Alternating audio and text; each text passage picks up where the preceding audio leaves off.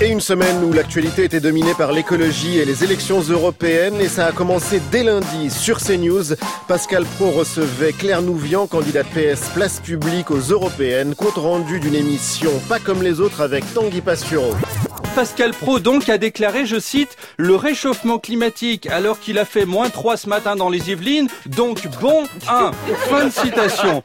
Déjà quand Trump avait vu son neveu faire un bonhomme de neige en avril, il avait tweeté avec raison ses doutes. Il en avait profité pour ouvrir 1000 centrales à charbon et faire du dernier élan d'Alaska une très jolie paire de mocassins. Mais enfin, en France aussi, on ose dire la vérité. Pascal Pro est notre guide. Il ose clamer tout haut ce que nous on ne pense même pas tout bas pareil, la disparition des abeilles fake news. Si ça se trouve, elle se cache. L'abeille est joueuse. Ah bah, il faut les voir embêter Arnaud Montebourg quand il récure ses ruches. La terre qui tourne. Ah bon? Et là, il n'y en a pas un seul d'entre nous qui a envie de vomir. Comme par hasard.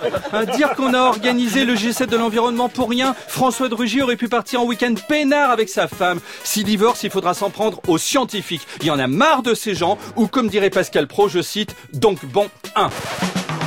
L'écologie à l'honneur dans cette campagne des européennes, une campagne qui a emmené Marine Le Pen jusqu'en Belgique. Alex Vizorek.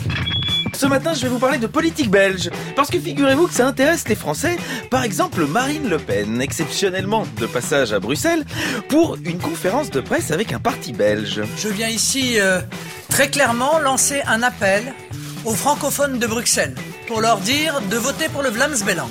Déjà de quoi je me mêle hein Je pensais qu'elle détestait qu'on s'immisce dans les affaires politiques d'un autre pays, mais apparemment le souverainisme n'est plus dans son programme.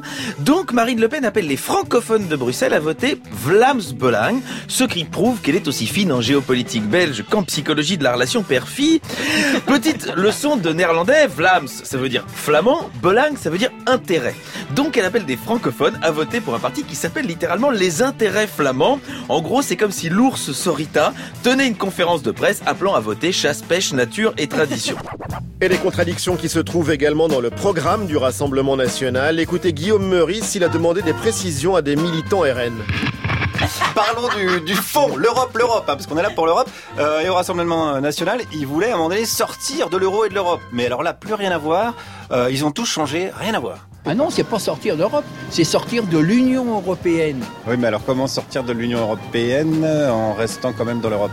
Mais, comment ça On peut rester dans l'Europe, mais à ce moment-là, on retrouve notre souveraineté comme c'était à l'origine avec le marché commun. Il n'y a plus de Parlement européen là Eh ben, il y a un Parlement européen qui fera les lois. Mais s'il y a un Parlement européen qui fait les lois, ça veut dire qu'on n'a plus tout à fait notre souveraineté. Ah non, ça ne sera pas le, Parlement européen qui fera des lois. Ah bah c'est ce que vous venez de me dire ah, non, non, non, non, Ah non, on s'est mal compris là. Je crois, je crois qu'on s'est mal compris, je crois qu'on pige pas bien. Hein, alors c'est pas grave, on peut changer d'avis aussi. Ils ont changé d'avis, tout le monde peut changer d'avis. Euh, le tout c'est de l'assumer. On a changé, on s'est adapté. Euh, vous-même dans votre vie sentimentale, vous avez quelque une personne avec qui vous allez être et puis un jour, vous changez d'avis. Eh ben c'est comme ça, c'est comme ça. La politique, c'est comme l'amour. Hein, ça vous fait changer d'avis, ça vous emballe, ça vous dévore. Comme dirait Nathalie Loiseau et Jordan Bardella, ça fait fureur. Et enfin, la liste du Rassemblement national qui était épinglée par le canard enchaîné cette semaine avec de nombreux candidats en proie à des démêlés judiciaires. L'analyse de Charline Vanhoenacker.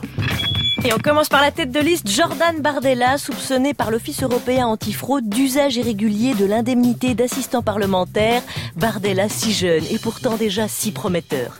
Dominique Bild, quatrième de la liste, est soupçonné d'emploi fictif au Parlement européen. Bon, si ça se trouve, c'est un soupçon fictif, hein, ça on ne sait pas. Castaner est soupçonné d'être en charge de la sécurité des Français, alors. À la septième place, Nicolas B est mis en examen pour détournement de fonds publics. Bon, c'est des choses qui arrivent. Euh, Catherine Griset, numéro 10, mise en examen pour abus de biens sociaux et recel. Bon, alors moi, une fois, la caissière du Monoprix m'a rendu 20 centimes de trop, je les ai pas rendus non plus. Euh, vous voyez, euh, les Français ne connaissent peut-être pas tous les candidats RN, mais le monde judiciaire, oui, et ça fait déjà un petit socle électoral. Cette liste, c'est une note d'espoir pour tous les apprentis de France. Ne désespérez pas, une liste Rassemblement National peut sans doute vous accueillir.